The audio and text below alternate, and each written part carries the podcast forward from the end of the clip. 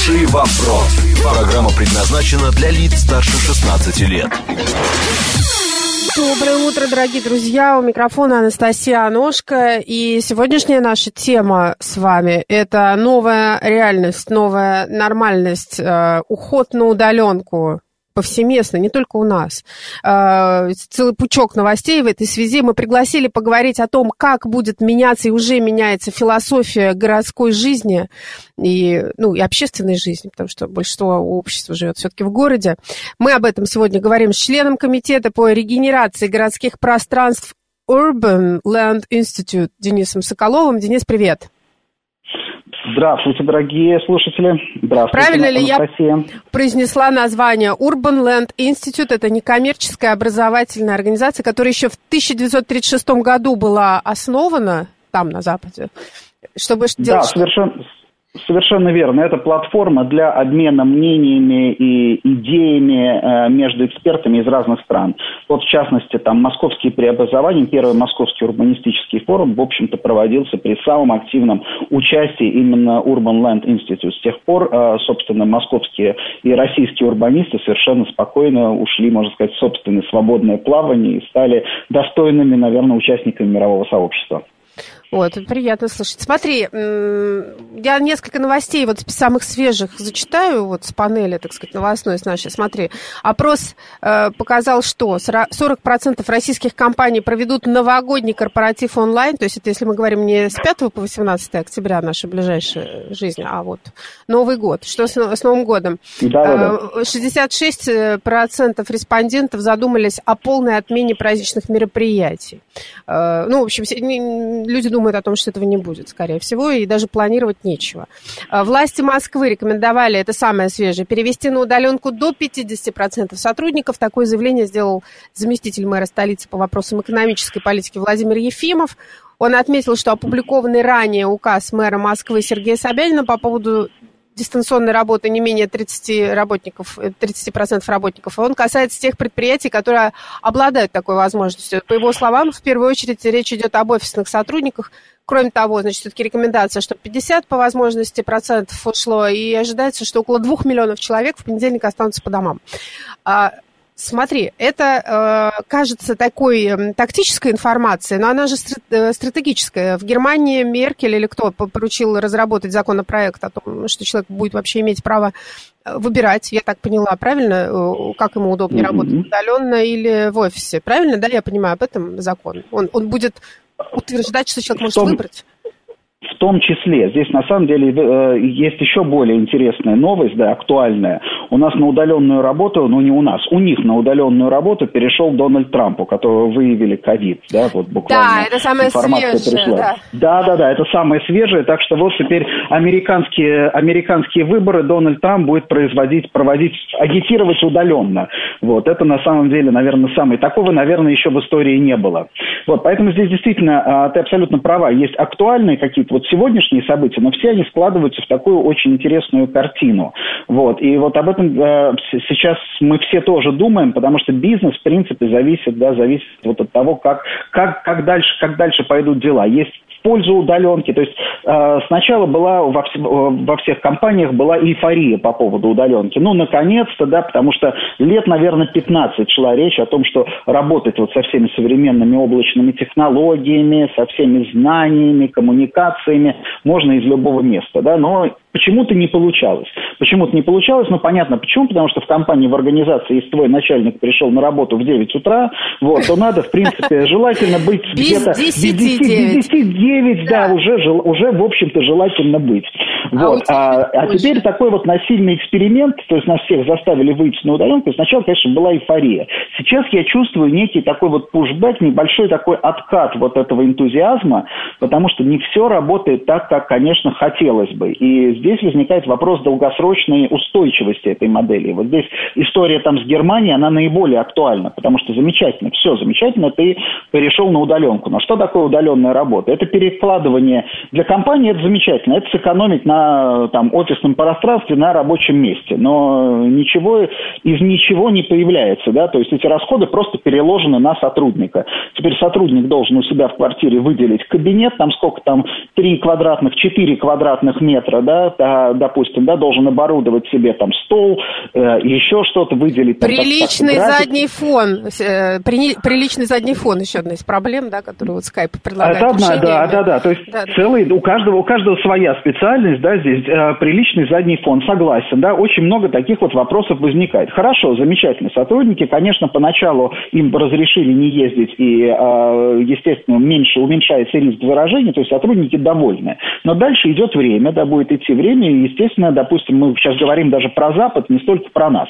Мы говорим, значит, сотрудники начнут рассуждать так, подождите, я что-то не понимаю, почему я за ту же зарплату вынужден, да, создавать себе, теперь я сам оплачиваю рабочее место, я как какой-то этот самый, как хипстер в коворкинге, я не сотрудник там корпорации социально защищенный, а непонятно кто, да, это первый вопрос. Второе, допустим, там какие-то связанные с заболеваниями, например, да, связанные там с пожаром, наводнением, между прочим, да, вот, допустим, человек работает из дома где-нибудь в Англии, у него там, я не знаю, дом загорелся, да, вот, насколько, на, на, насколько, где здесь э, обязательство работодателя? Может, работодатель должен был обеспечить, да, безопасность а, этого, как бы, рабочего места, потому что дом становится рабочим да, местом. Да, да. И по, да, и Там же сертификация. Вот Помнишь, целая же целая история. Многие об этом не думают, но ведь рабочее место должно быть сертифицировано специальными компаниями. Оно должно быть безопасно, конечно, да. Это, да, это тоже понятно. Сейчас это не актуально. Сейчас для всех сотрудников, там, допустим, сохранить работу, это святое, да. Дальше, а дальше начнется, нас ждет, в принципе, весь, весь мир. Ждет, э, в общем-то, что-то вроде рецессии, да. И в следующем году, конечно, несмотря на то, что экономика будет восстанавливаться, она не будет восстанавливаться быстрыми темпами. Это уже уже понятно. И, соответственно, пойдут там, опять же, в тех же западных странах, пойдут сокращения, человек, потерявший там работу, да, я думаю, что он начнет э, обращаться в суд и говорить, так, подождите, я потерял работу не по своей вине, это работодатель, да, не обеспечил меня там нужной, нужным рабочим местом, не обеспечил условия и так далее. Я не смог выполнять работу не по своей вине. Но это отдельная история. Вот а, о чем нам говорит немецкий опыт, там есть еще один такой вот важный момент, а, который не только выбор, да, не только право право выбора сотрудника работать удаленно, но и разграничить рабочие часы вот это то, с чем сейчас во всех странах люди сталкиваются, потому что естественным образом смешалось время, которое мы проводим, как, в которое мы работаем и которое мы не работаем. Раньше было понятно, я в офисе, там, допустим, до 6 часов задержался там, до 7, до 8, до 9. Это понятный, очевидный такой вот овертайм. У кого-то этот овертайм оплачивается, у кого-то нет, но был некий такой вот общественный консенсус. Сейчас немножко ситуация другая, да, сейчас ситуация другая, сейчас не очень понятно, то есть тебе могут там написать письмо или там отправить сообщение в мессенджер, там, допустим, в 9 вечера, в 10 вечера и так далее. А ты по привычке, да, ты по привычке начинаешь отвечать на эти сообщения, там, о чем-то думать, кому-то еще другому пишешь и так далее. И работа, и вот эта вот граница между жизнью и работой очень сильно начинает размываться. И поэтому вот как раз э, немецкое законодательство хочет это дело все зарегулировать. То есть действительно сказать, да, как вот, вот провести, провести вот эту черту, четкую черту, где что можно, что нельзя. Но у этого есть и обратная очень неприятная сторона.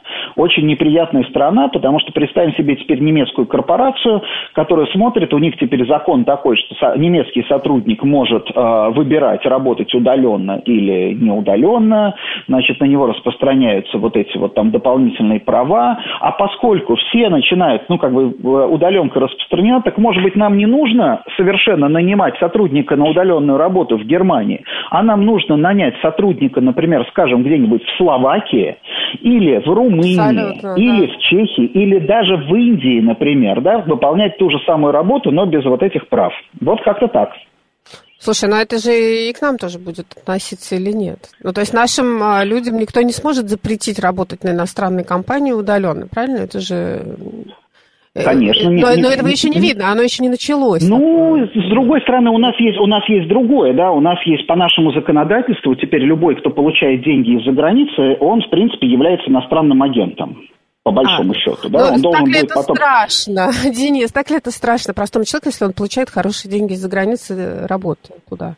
Ну, он должен отчитываться как иностранный агент. Я, мы, все, мы все забыли, но закон у нас действует да, на эту тему. У нас, а, соответственно, если ты а, по закону у нас, если ты получаешь деньги из-за границы, особенно регулярно, ты должен зарегистрировать юридическое лицо да, и отчитываться как иностранный агент. Да, это спящий закон. Понятно, что он не писался для тех, кто аутсорсе, работает на аутсорсе, но тем не менее. Ну, вот а, как бы и у меня вот сейчас возникла такая метафора. Вот когда мы сталкиваемся с такими там вызовами, вот как пандемия, здесь не сам по себе, не только сам по себе риск заражения меняет нашу жизнь, но вот, а, как я бы сказал, вот сам коронавирус, он как говорится, не так страшен, как страшен иммунный ответ. Вот этот цитокиновый шторм, да, то есть то, что начинается с организмом, когда он начинает бороться с этим, с коронавирусом, вот это, в общем-то, приводит к тяжелым последствиям.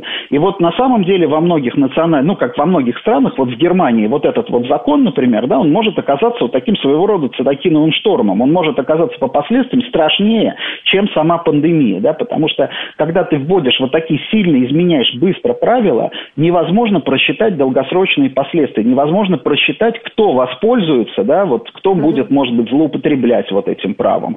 Потому что ты пишешь для того, чтобы защищать работников, да, но при этом, например, э, но при этом э, пользоваться этим будут другие. В Германии уже был такой пример. В Германии очень э, социально ориентированное трудовое законодательство.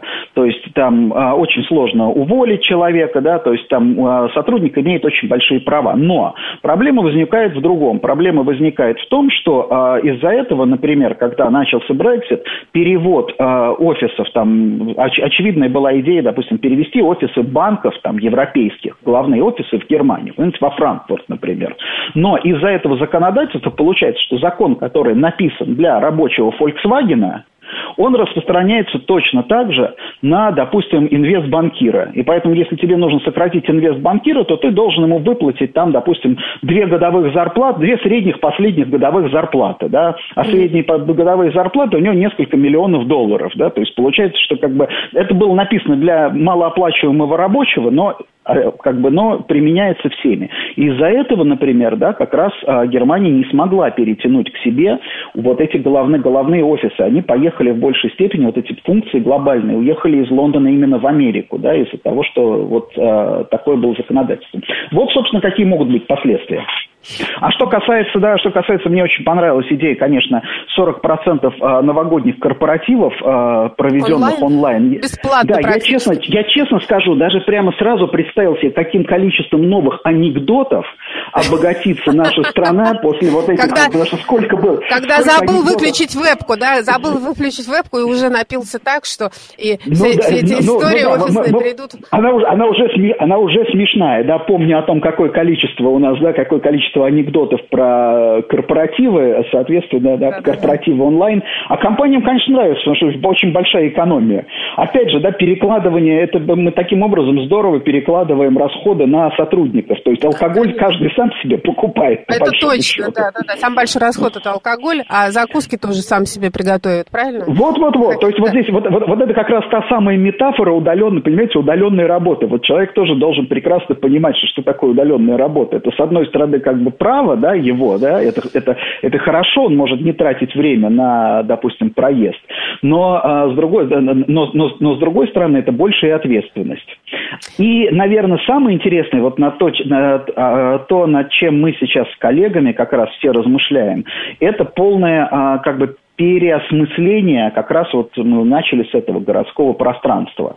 То есть распространение удаленной работы дает, э, допустим, дополнительные возможности тем, кто живет в субурбии, да, потому что они реально экономят очень много времени, им не надо ездить, опять же, на работу, а у них высвобождается дополнительное время. При этом они обеспечены э, большим количеством там, дополнительных квадратных метров, потому что жилье в субурбии дешевле, и люди в субурбии живут гораздо более просторно.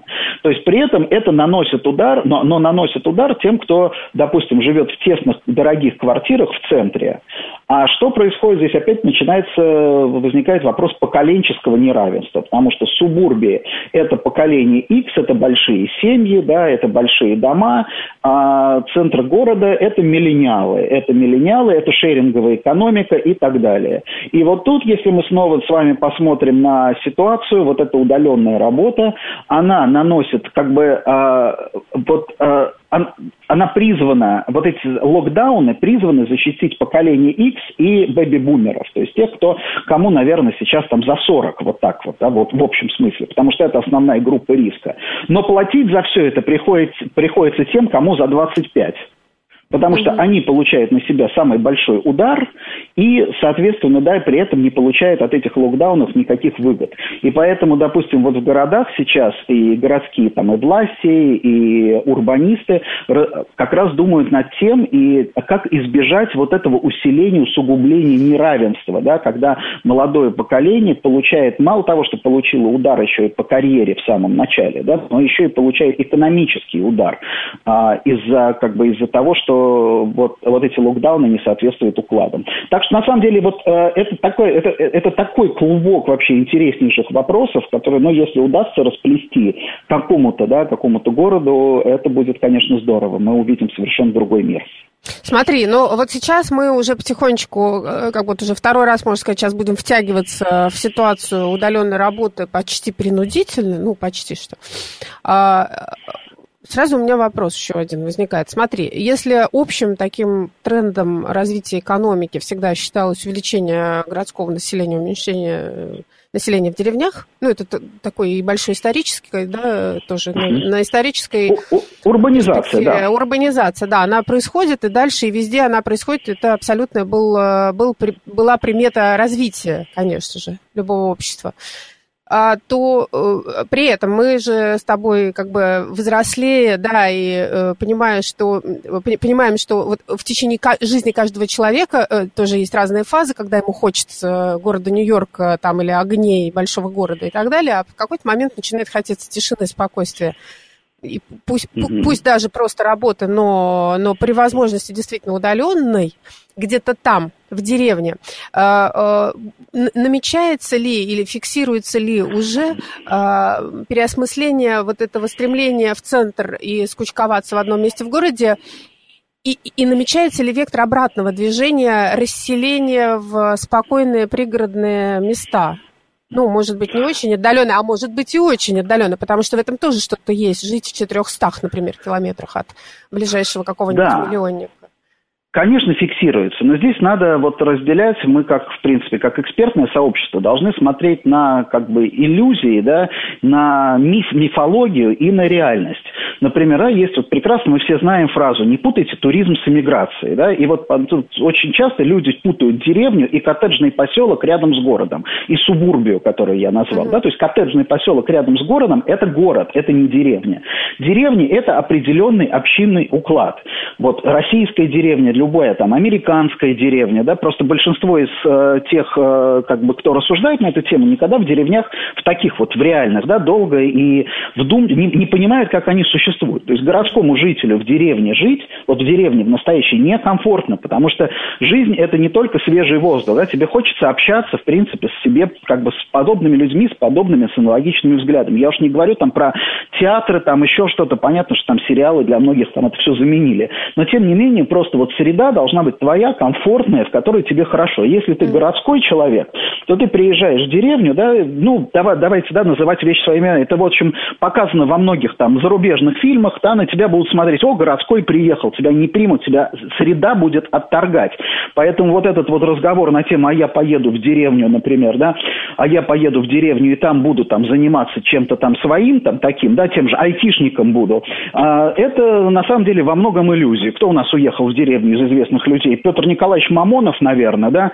Ну вот, э, обратите внимание, что Петр Николаевич Мамонов стал в своем творчестве весьма своеобразен после отъезда в деревню. То есть ему полностью... То есть группу «Звук ему» ему пришлось забросить, понятное дело. Да, это ну несовместимо деревенская жизнь вот с этим, да, то есть тебе придется менять жизнь. Что касается, например, что касается России, в России интересная очень, а, мне кажется, ситуация. Это обескровливание а, городов. А, вот, опять же, международной классификации есть такое понятие gateway cities, да, это города, это не мегаполисы столичные, это города, которые являются воротами, да, в свои регионы. Ну, вот, условно говоря, в России это миллионники, да, это города-миллионники, это города с населением 500 тысяч.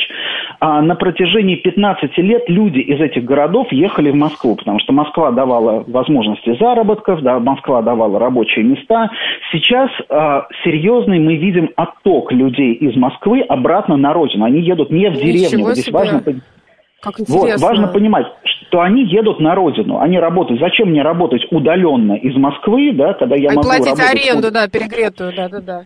И платить аренду, да, те, кто купили квартиру, и в конце концов квартиру эту можно продать. И можно быть, опять же, это поколенческая история, да, то есть э, те люди, которые там переезжали в свое время, они уже доби, ну, как бы, это, это уже люди среднего возраста, у них там пожилые родители, то есть хочется быть там, нужно быть там ближе к родителям, куча разных вот таких вот, э, у каждого, у, у каждого человека свои соображения, но в итоге, да, в итоге это все складывается в один такой вот тренд. Вот я, мы видим сейчас отток вообще как бы отток людей из Москвы.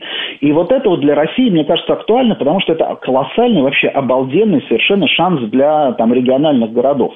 Что условные там, например, я не знаю, условные Чебоксары, например, да, могут создавать там, допустим, понятно, что они сейчас там привлекают людей, тех, которые когда-то уехали из Чебоксар, да, но тем не менее людей тоже из других регионов, да, которые уезжали в Москву, теперь они там возвращаются, и теперь в Москве жить им не нужно. На самом деле города могут бороться бороться за таланты, потому что возникает очень интересная схема, да, если человек работает удаленно на российскую компанию какую-то, живет в городе, то тратит он деньги в этом городе. Да, да, то есть да. на самом деле не надо перевозить там, не надо пытаться перевести Газпром, но можно попытаться перевести сотрудников Газпрома. Скажи, а когда это вот... начали фиксировать это, э, этот отток людей? И как вы его ну, фиксируете? Ну, Откровенно говоря, я начал фиксировать этот отток года, наверное, три назад. Я попытался пр- просчитать а, чистую, как бы чистые изменения населения Москвы. То есть я взял официальные данные, я убрал из них а, новую Москву. Понятно, что эффект новой Москвы достаточно там, при, присоединили целые территории, убираем новую Москву, берем Москву в старых границах. Да? Дальше, значит, смотрим на тенденции рождаемости. Убираем, что называется, рождаемость, потому что в Москве, кстати, рождаемость положительная, то есть рождаемость превышает смертность. Вот. И дальше оказалось, у меня оказалось, что если, вот, а, допустим, в эпоху там, экономического развития каждый год в Москву приезжало где-то 100, 150, 200 тысяч человек – вот ежегодно дополнительно приезжало такое количество человек. Это вот была чистая трудовая миграция. То вот, допустим, 15, по-моему, я 15-16 год, 15 год, по-моему, 0, 16 год у меня вообще получил... Нет, подождите, извините, это был как раз 17-18, да. 18 год у меня получился чистый отток 50 тысяч, да. Понятно, что там цифры, ну, а, я бы, скажем так, не поручился, что они предельно точны, но как бы это показывает достаточно четкую тенденцию, да. Это может быть не 50 50 тысяч отток, это может быть 30 тысяч, но это точно не приток. А сейчас пандемия, естественно, усугубила, потому что можно посмотреть там на тот же самый рынок аренды, который обвалился, да, э, по сути дела, в Москве. Вот, это тоже показатель, да, показатель того, что у людей, э, как бы людей, которые снимают квартиры, их стало, их стало меньше, они уезжают. Вот, а на самом деле, если уже говорить про точные цифры, вот э, по данным э, там, да, э, одна, одной из компаний в коммерческой недвижимости, недвижимости, да, это вот уже точные цифры. За первые, как бы вот за 9 месяцев 2020 а, года в Москве освободилось 430 а, тысяч квадратных метров офисных площадей. Что это? Что значит освободилось? Это вот они были заняты сотрудниками или компаниями. Значит, компании съехали, компании ужались, и эти площади вышли на рынок. Что такое 430 тысяч квадратных метров офисных площадей? Это 50 тысяч рабочих мест. За, опять же, вот это вот э, за 9 месяцев. То есть 50 тысяч рабочих мест э, уже в Москве вот таких вот офисных нет. Там они более или менее высокооплачиваемые, эти места. И вот я думаю, что да, если там посмотреть на данные по миру, например, предполагается, что вот сокращение в следующем году, сокращение по всему миру рабочих мест составит, а, если да, если я не ошибаюсь, да, это 9 миллионов квадратных метров. 9, это, это офисная, офисная недвижимость. Да. Офисная, да? да, да, да. Что такое, опять же, 9 миллионов квадратных метров? Это сокращение на 1 миллион, вот именно чистое сокращение рабочих мест. То есть меньше Денис, станет сотрудников. Да. Денис Соколов, сейчас у нас э, будут новости. С нами сегодня член комитета по регенерации городских пространств Urban, Urban Land Institute. Слушаем новости, анонсы, потом возвращаемся к разговору и подключаем слушателей.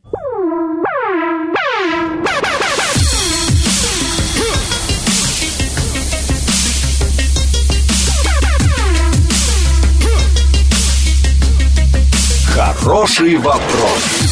И мы продолжаем наш хороший вопрос. У микрофона Анастасия Аношка, это я, и Денис Соколов, член комитета по регенерации городских пространств Urban Land Institute. С нами сегодня. Денис, продолжаем. Давай я буду зачитывать сообщения слушателей в том числе, потому что они реагируют живо на то, что ты рассказываешь и говоришь. И потом даже, может быть, звонки примем, в этом особенность, да, наша родина. Мы можем это сделать, и поэтому мы сделаем это. Значит, сообщение, друзья, вы можете присылать на номер если у вас смски древние, плюс 7 925 88 88 94 и 8, как наша частота в FM-диапазоне в Москве, очень легко, 925 код, 4 восьмерки, 94 8. Либо можете писать на Телеграм. Телеграм наш говорит МСК-бот латинскими буквами в одно слово. Ищите в, как бы в контактах, находите этот бот, пишите в одну сторону, я все вижу, все вижу. И у нас язвительные есть совершенно люди, которые пишут так. Нина пишет через Телеграм. Площадь Австралии Австралии 7 миллионов квадратных метров. 7 э, миллионов квадратных метров, может быть, все-таки километров, не знаю. А теперь освободилось 9 миллионов квадратных метров офисов. Но она сомневается, видимо, э, распространяя на, как бы, площадь Э, в один этаж мысленно выстраивая. Э, скажи, пожалуйста, как считаются площади? Ты можешь примерно назвать, например, Слушайте, общее? 9, 9 миллионов квадрат вот в Москве всего, да, я вот сейчас, сейчас уточню площадь Австралии, да, но в Москве всего 20 миллионов квадратных метров вообще офисов. Так что э, просто радиослушательница, видимо, перепутала метры даже, я не знаю, с километрами. С километрами, да, а, мне тоже так Да, потому что это несопоставимые площади. Да, да, да, да. Э, у нас сейчас это в четвертом классе изучается перевод э, квадратных Смотрите, площадь Австралии 7, да, 7700 э, миллионов квадратных километров. А в одном квадратном километре, насколько я помню, 100 тысяч квадратных метров. Совершенно верно. Совершенно верно, Денис, вот. правильно. Там просто нули, да, складываются, не забывайте. Значит, э, в Москве скончались 28 пациентов с коронавирусом. Оперштаб напоминает, что если вы чувствуете любые симптомы ОРВИ, оставайтесь дома или вызовите врача. Э, рекомендуют довести до максимума э, сотрудникам московских компаний на удаленку, перевести сотрудников сколько можно. Ожидается, что 2 миллиона человек не выйдут, не поедут на работу куда-либо в 5 октября. Ну, сейчас, э, на самом деле, уже, мне кажется, многие приняли эти меры. Вот мы, например, с Денисом сегодня работаем удаленно, я так понимаю. 2 октября уже мы исполняем. На всякий случай, Дональд Трамп, э, оказывается, поучаствовал в дебатах там подхватил этот коронавирус, они с Меланией изолировались. Он не захотел, Дональд Трамп, передавать по случаю болезни свои полномочия Пенсу, не правильно сделал, мне кажется. Э, и, и дальнейшие следующие дебаты, которые должны состояться, когда? 15 октября, да, первые уже прошли, это все-таки, наверное, он еще не, даже при легком течении его еще не выпишут. Вероятно, следующие дебаты пройдут именно в удаленном формате. Посмотрим, кстати, какую программу они выберут. Денис, как ты думаешь, через что они будут? Но не через Zoom, Zoom канадский. Не, не, не я через... думаю, что через Твиттер, я, скорее всего, через ТикТок, мне кажется. Мне кажется, ну, ТикТок это, без... это совершенно, совершенно безальтернативная платформа для того, чтобы достучаться до избирателя в любой стране. Ну, ладно, спасибо, да. И они будут биться, да, э, подложками музыкальными. Но э, смотри, да, да. ты говоришь о том, что вот есть это, а, оно у, у, уникально для России, это явление, отток из э, вот такого мегаполиса, да, э, населения последние три года, ну, не, нет прироста работников. Или это еще где-то регистрируется такое же движение? Мы в этом смысле в тренде мировом или мы особенные?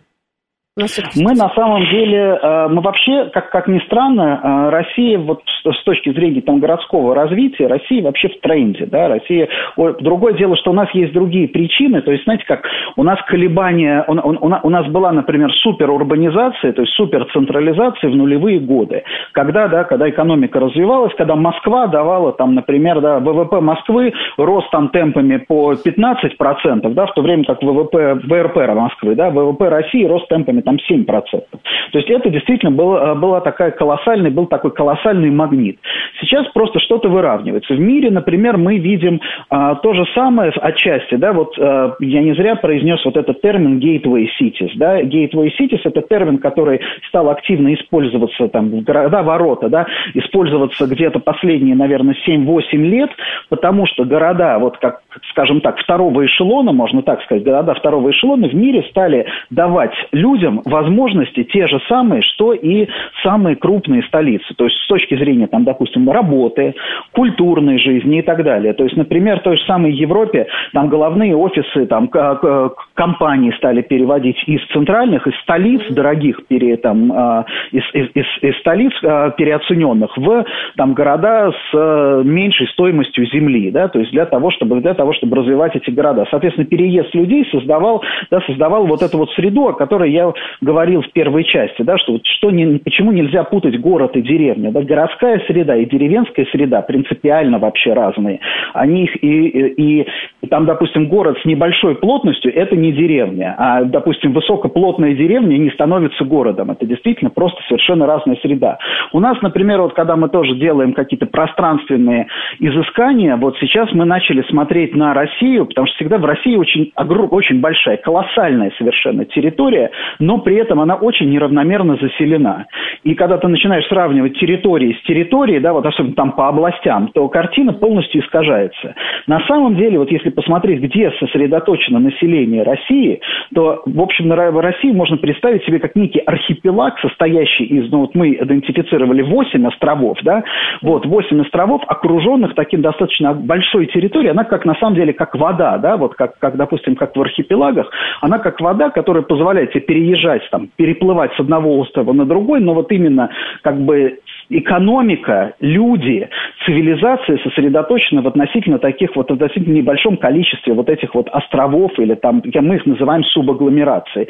И это полностью меняет, да, это полностью меняет представление о развитии, потому что ты понимаешь, ты когда смотришь, например, на такую карту, ты понимаешь, что не, не, не, не так, что вот есть Москва, а есть вся остальная Россия. На самом деле в России очень много точек, очень много, даже не точек, очень много территорий, которые имеют сейчас большой потенциал. И вот, опять же, поэтому я и сказал, что миллионники, да, миллионники для России это очень сейчас актуальная тема. То есть мы в тренде, но у нас этот эффект еще больше усиливается. Слушай, ну мы, э, мы знаем, что у нас Россия заселена, так сказать, вот если на карту смотреть, по южной кромке, ну вот если за европейскую часть туда на восток идти, там очень мало людей, по-моему, сколько там за Уралом? 5-6 миллионов человек всего, если все города собрать? Там же совсем... Нет, за Уралом нет, нет, нет, нет, нет, подождите. За Уралом там, если мы возьмем, там миллионов там 40 в общей сложности. 40? Ну вот да. у меня была другая информация от хабаровчанина, но это я так просто доверилась и не знала, где проверить. За, за Уралом, поэтому... смотрите, за Уралом Красноярск, Новосибирск, да, за Уралом, например, э, что у нас, Иркутск, за Уралом весь вот Владивосток, Дальний Восток, да, то есть там на ну, самом деле там просто территория очень большая. И Урал, да, э, как, как бы действительно, и сам по себе Урал, это тоже концентрация, то есть там вот Екатеринбург, Пермь, это вот все вот уральский, уральский вот ну, этот да, вот район. Да, если да, их считать, то да, то больше. Но смотри, я, вопрос-то у меня в какой, в какие самые, кроме Москвы, мы привыкли думать, что Москва, ну и Петербург, так вот два таких главных как бы города на европейской части. А ты говоришь, что у них, у нас появили, появляются новые как бы новые перспективности места. Ты бы какие выделил?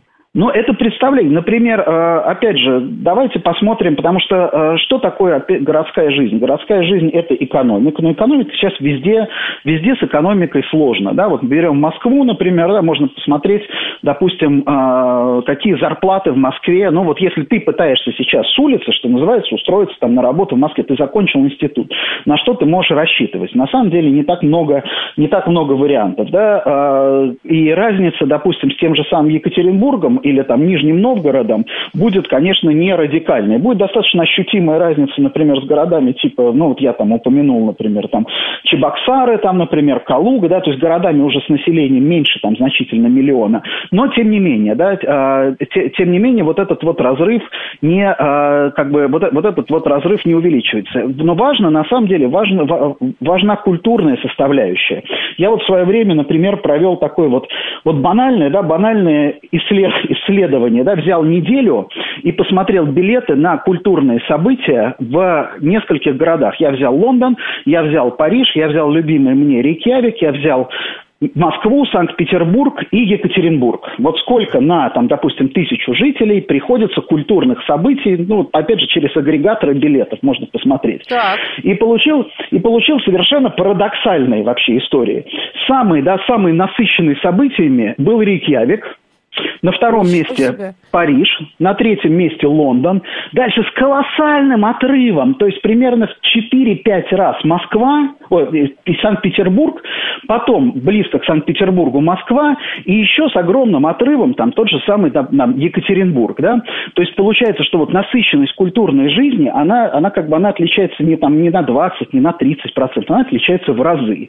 Но, с другой нет, стороны... это по... же вопрос курицы и яйца, но культурная жизнь может быть, конечно, насыщенной в очень маленьком месте с маленьким количеством людей, и одни и те же люди будут там ходить. Но э, есть же некая тоже экономика э, э, этой культурной жизни, правда? То есть она все равно происходит чаще там, где больше людей или больше интерес к этому и больше потенциал. А, да, Коль, вот на самом деле мы, когда занимаемся, опять же, вот недвижимостью, а, это же всегда вот это курица и яйцо, да, как, а, допустим, в коммерческой недвижимости есть понятие якорный арендатор, да, то есть пока да. ты в торговый центр не, допустим, не посадил какой-нибудь там супермаркет, у тебя туда никто да. ходить не будет. Вот да, как-то так. Да. Здесь та же самая история. Но у нас в России есть интересные прецеденты. Например, да, пресловутый пермский проект. Пермь, да, да я вот начи... хотел тоже привести в ну пример. Вот, да, на, на самом деле пермский же. проект, который создал, допустим, в Перми, а, в Перми, да, такой вот культурный центр, да, там породил того же самого там Теодора Курензиса, который теперь, ну, там, понятно, не удержали его в Перми, и поэтому теперь в Москве, там, допустим, люди ходят и вынуждены платить по, там, 15 тысяч за билет, да, ну, вот. А раньше за эти деньги можно было в Пермь слетать и там послушать Курентис, и заодно и, и Пермь посмотреть. На самом деле альтернатива, вот Екатеринбург, например. Екатеринбург, да? абсолютно, а, да. Да, мало кто, ну, как бы мы не отдаем себе отчета, но, например, там тот же самый оперный театр Екатеринбурга пока чуть ли не каждый год берет золотые маски, между прочим, да, то есть он на самом деле постановки прекрасные, и, допустим, туда даже вот ради этого можно ездить. Другое дело, что вот очень интересно, что жители сами городов, что да, да, они не привыкли не привыкли думать, что так возможно, что можно у себя в городе да, создать, вот это им кажется, что, а, ну что у нас интересного такого исторического, ничего нет, кому, кому там это нужно. Хотя на самом деле там современный туризм, современная культура, она именно про текущую жизнь. Поэтому на самом деле в России как раз есть очень большие, мне кажется, большие для этого возможности, и когда мы говорим о деньгах, сейчас, слушайте, сейчас нигде денег нет на культуру, по большому счету, да, сейчас, э, что там, Метрополитен опера закрылась, если я не ошибаюсь, до, до 22 года, по большому счету. Откроется ли она вновь? Тоже ну, вопрос. Ну, открыться, конечно, откроется. В этом и особенность да, Метрополитен опера. Но это же, по сути дела, окно, окно возможностей. Сейчас, например, там те люди, которые привыкли а, к событийному туризму в Европе, они, в принципе, их можно там привлекать к событийному туризму там в России, например, да. То есть, на самом деле, возможности есть интересного, интересного очень, в принципе, много, но вот здесь, конечно, нужно просто, вот нам надо привыкать менять стереотип. На самом деле, для качественной городской культуры, вот если мы возьмем там небольшие скандинавские города, там тот же самый, там возьмем там Рейкьявик или там, допустим, да, какой-нибудь там, прости господи, из Фарерских островов Клаксвик, да, который недавно сборная команда по футболу Клаксвик обыграла, по-моему, грузинскую, э, этот самый, команда из Клаксвика обыграла грузинскую сборную по футболу, да, где вот мы даже не слышали про этот Клаксвик. Но тем не менее. Вот. А, на самом деле не так много нужно людей, То есть, в принципе, э, креативный класс, э, допустим, да, вот с моей точки зрения, где-то вот 20-30 тысяч человек, ядро креативного класса, этого вполне достаточно, да, достаточно для того, чтобы уже начать какую-то создавать среду. Вот. Другое дело, что как-то вот в России э, мы, у нас креативно, у нас основная проблема, это, конечно, кризис доверия, да, то есть, чтобы среда была, должна быть какая-то, какое-то вот межличностное доверие, да, умение там делать какие-то коллективные действия и так далее. Вот, вот с этим, с этим у нас проблема. У нас не, не проблема с количеством людей. То есть, например, там любой город, в принципе, любой город с населением в России от 300 тысяч э, жителей, он может создавать действительно, он, он, он, он может сформировать качественную, привлекательную городскую среду. Это уже не деревня. Так, давай слушатели, как мы обещали, очень многие угу. пишут, а, почему цены в Москве на аренду офисов не изменились, спрашивает Макс. Ну, раз уж все такой отток, скажи, пожалуйста, коротко. Ну, я, конечно, я не могу пройти мимо такого вопроса, потому что я да. все-таки занимаюсь в том числе и коммерческой недвижимостью, да, в да. Э, одной из апостасий. Вот. А, на самом деле офисы изменились, цены на офисы изменились. Вопрос только в том, что сейчас, да, сейчас получается, получается как, сейчас офисы там на окраинах э, стоят дешево, офисы в центре стоят дорого. И, и почему? Потому что у нас разный спрос. То есть у нас остаются, давайте вот представим себе, остаются там какие-то банки, богатые структуры, которые, которым нужен просто хороший офис. Они готовы очень много, там, у них, у них расходы на офис в их структуре, как бы, да, в их балансе это мизер, uh-huh. по большому счету. Поэтому им нужен престижный, хороший, качественный офис в центре Москвы. Они за него готовы платить. И есть достаточно большое количество компаний, которые готовы там удавиться за копейку, понятно, низкомаржинальных. Они переезжают куда-то на окраины. Поэтому на самом деле, да, сегодня, например, там арендные ставки на офисы в Москве, там, ну, какой-то вот такой вот суперский офис, э, там, ну, я там, в самом каком-нибудь там центре, в качественном офисном здании, это будет где-то в районе 25, там, 20-25 тысяч э, рублей за квадратный метр в год. А, ну, нет, это не суперский, это хороший офис. Суперский будет 40, вот, а, допустим, такой вот средненький, ну, в районе, там, я не знаю, три, не третьего кольца, ну, наверное, да, МЦК, например, да, вот в этом поясе МЦК, это уже где-то вот вы будете рассчитывать, исходить из, там, 14, может быть, тысяч рублей за квадратный метр в год. То есть это, на самом деле, не такие уж прямо астрономические цифры. Добрый день, как ваш гость относится к идее переноса Госдумы и Министерства за пределы московской агломерации? Помог бы такой вариант разгрузить дорожную ситуацию в регионе? Добрый док спрашивает. А, ну, вот здесь, конечно, хотелось бы все-таки, чтобы мы более там терминологически точно мыслили, да, то есть Госдуму а, а, а, вот как бы за пределы московской агломерации, это что такое? Это просто за пределы, я не знаю, там, в ближайший город или куда-то, например, там, в Екатеринбург, третью столицу сделать. Вот, здесь э, вопрос, на самом деле, зачем, да? Зачем и почему? Потому что, с одной стороны, конечно, как институт развития можно перенести, но тогда, с другой стороны, столичный, в чем смысл столичных функций, если у тебя Госдума, например, да, главный законодательный орган страны заседает где-нибудь там, где-нибудь не в столице. То есть тогда что, нам столицу переносить? Вот, Ты знаешь, здесь, вопросы кажется... возникают э, такие. Озна... означения вообще в жизни государства, э, функции столичности и означения вот этих вот э, вещей. Есть такой, я забыла его фамилию, Крупнов, по-моему, такой он, не знаю, политолог или кто. Он, у него есть mm-hmm. такая сверхценная идея, которую он там уже десятилетия продвигает о переносе вот этих всех госорганов куда-то туда, на Дальний Восток, он то ли в Уссурийск, он куда-то предлагает, ну совсем, вот, вот мол, давайте... Ну, Смотри, смотрите, здесь просто, опять же, все, на все нужно смотреть в контексте. То есть мы сейчас черпаем вот эти вот идеи, как бы, да, давайте куда-нибудь что-нибудь перенесем. Почему? Потому что у нас там есть пример, там, какой-нибудь опричнины, да, там, когда из Коломны у нас э, правили там страной, да. Но дело в том, что управление, современное управление, это очень сложный организм. Да, так получилось, что у нас сейчас там Государственная Дума, там, может быть, не все там законодательные функции выполняет в полной мере, как это могло бы быть, да. Но это на самом деле не, не повод для того, чтобы этот, как бы, этот, этот, этот институт э, окончательно, да, окончательно уничтожать, да, потому что все-таки вот в этом и есть столичные функции. Столичные функции, что все вот, вот управление, оно сосредоточено в одном месте, оно эффективнее. То есть депутаты приезжают, у нас же, вот, допустим, даже если мы берем законодательную власть, да, смысл представительства, то есть у нас со всех концов страны депутаты приезжают в одну точку, да, вот в одну точку, вот они здесь собираются, вот они здесь решают все вопросы, у них здесь доступ и перешли, допустим, да, к, там, допустим, к мировым там знаниям, к другим рынкам и так далее. Вот в этом смысл. Переносить Госдуму, например, в Хабаровский край, чтобы все, опять же, со всех точек страны съезжали зачем-то в Хабаровский край, я как бы смысла не вижу. Вот что касается, например, корпораций, например, да, это, это другая история, например, да, есть прецеденты, допустим, и хорошие прецеденты, например, там, перевода там, в той же самой, а, в той же самой а, Норвегии, например, головной офис а, Статойла, да, перевели, а, построили там совершенно замечательное здание, кстати, кто смотрел сериал «Норвежский оккупация», да, это все, как бы весь сериал снят в головном офисе э, компании Статойл в Ставангере, да, это такой вот, чем-то он напоминает вот наш, наше Сколково, так, потрясающее архитектурное сооружение, да, это опять же институт развития. Во Франции, например, министерство в рамках, там, допустим, в рамках одного города, в рамках Большого Парижа переводят в депрессивные районы, да, для того, чтобы оживлять депрессивные районы. допустим, вот там сотрудники этих министерств жалуются, что после работы, например, надо быстро уйти до метро, потому что если ты задержался на работе там до 8, уже идти страшно в этом районе, да. Но это, опять же, явление временное, потому что, да, пере, перевод министерства, это означает что? Это означает регенерацию. Вот, вот тут как раз мы говорим о регенерации городов. Регенерация – это улучшение, это восстановление тех территорий, которые по каким-то причинам становятся депрессивными, и недопущение вот этой депрессивности. Поэтому, конечно, здесь...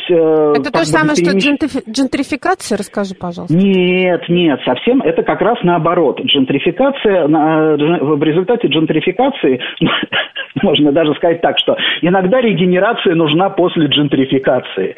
А то есть представим себе какой-нибудь исторический район, который заселили богатые люди, огородили там, допустим, заборами, да, то есть, да. ну вот у нас, например, там центр Москвы, да, во, во, многих, э, во многих смыслах, но вот до недавнего времени он был подвержен джентрификации, то есть он подорожал, там везде поставили заборы, везде поставили частные там территории, после этого там московским властям нужна была целая программа по регенерации центра, да, регенерация в данном случае была что? Это запрет парковок, например, да, ограничение там, да, опять же, снос там каких-то заборов, снос там вот этих вот, а, можно там как угодно относиться, но это тоже часть регенерации, снос там а, самостроев вот этих вот там, ларьков там и так далее. Вот это и есть регенерация. Она как бы, она, она идет параллельно. Центр был джентрифицирован, центр был дорогой, но при этом, да, но при этом он не был ага, комфортным. Все понятно, понятно. Смотри, Денис, еще два сообщения и звонки я все-таки обещала, давайте mm-hmm. примем. Но, номера для дозвона сегодня у нас, как всегда, 495 код 7373948.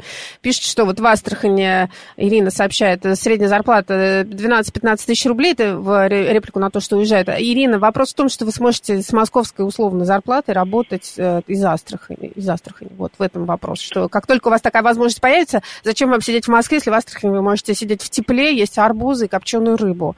Вот, если у вас там есть своя недвижимость, за которую вам не придется там платить. А, пишет нам еще кто-то, что компании не, не просто перешли на удаленку, а разорились многие, поэтому освободились пространство, мол, все плохо. Еще колл-центр э, Stay, Старлей рассказывает, что колл-центр у них в тысячи километрах от Москвы, чтобы зарплату меньше платить. Но качество обслуживания оставляет желать лучшего. Это про вот варианты удаленной работы. Ну и еще вот Григорий сообщает, что у жены брат живет в ирландской деревне Мишелин. Туда айтишников вывез. И у этого то ли брата три ребенка родилось, то ли у всех айтишников три ребенка родилось. Э, вот, я так работаю, нахожусь в Нальчике, работодатель в Москве. Очень удобно, пишет Джульет. Так компании не уехали, компании разорились. Опять повторяет сообщение. Давай звонки, буквально пару штук у нас мы успеем. 7373948. Алло, здравствуйте. Алло, добрый, добрый день. Вот, да. Вадим, Скажите, вот Москва была столицей большой э, полусемирной империи, и офисов на всех хватало, и была, была такая жалоба, что слишком много бюрократии и все такое, все, все помещались.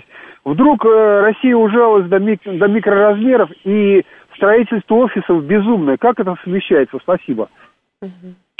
О, это прекрасный совершенно вопрос. Ну, для начала, э, скажем так, империя, она на то империя, что империи офисы не нужны. Империи нужны бастионы, бункеры, границы э, и так далее, крепости, да. Вот. Что касается, почему понадобились офисы. Здесь есть очень интересный момент. Это связано с, вообще с изменением структуры экономики и производства. Если мы с вами возьмем любой товар, который мы держим в руках, например, да, вот я сейчас разговариваю по телефону. В этом, телеф... в этом телефоне не, стоимость, допустим, разработки составляет 80%. Стоимость компонентов, ну вот там, допустим, железа, да, самого, там, железа, силико, кремния, например, там, стекла, это от силы там 20%. То есть, а что такое, да, разработка? Это именно офисы. То есть мы под офисами а, не понимаем чистую бюрократию, да, не там перекладывание бумажек, бумажек. Офисы – это и разработки. То есть, например, R&D, Research and Development, там, центры тех же самых там корпораций типа Boeing, например, да, сидят именно в офисных помещениях. Именно поэтому нужно такое количество офисов. Если мы возьмем, например, вот недавно, а, некоторое время назад там а, я разговаривал с компанией, одним из крупнейших мировых производителей лифтов, да, у них а, производственный персонал, персонал на производстве, это 8% от всей численности сотрудников. У них 20% это наладчики, да, это те, которые ставят, а остальное это офисные сотрудники, это разработчики, это сметчики, это те люди, которые там делают документацию, это люди, которые там заключают договоры и так далее. И это как бы нормально, да, это, это нормальная Спасибо, структура Денис. современной экономики. Извините, Денис, да, смотри, по, это уже не, нормально. На самом деле, я надеюсь, что человек э, понял э, ответ твой. И э, Ирина продолжает э, говорить, у меня недвижимость тут, в Москве, а не в Астрахани. И тут я тоже без заработка. Ирина, вам путь в рантье. Вы сдавайте свою недвижимость тут. Найдите подходящую недвижимость в Астрахани. И на разницу живите. Вот вам пассивный заработок. И, и фантазируйте на тему того, кем и когда вы хотели бы работать. Вот, э, удаленно. А, а, Денис, спасибо большое, что принял участие в программе. Член комитета по регенерации городских пространств Urban Land Institute с нами сегодня беседовал о новой реальности, новых городах и возможностях э, в связи с коронавирусом удаленно удаленкой и всеми этими ограничениями, которые однажды спадут, а опыт останется. Всем спасибо. Э, я с вами услышусь через полчаса. Э, Денису спасибо. До свидания. Слушаем новости. Спасибо большое. Да, спасибо.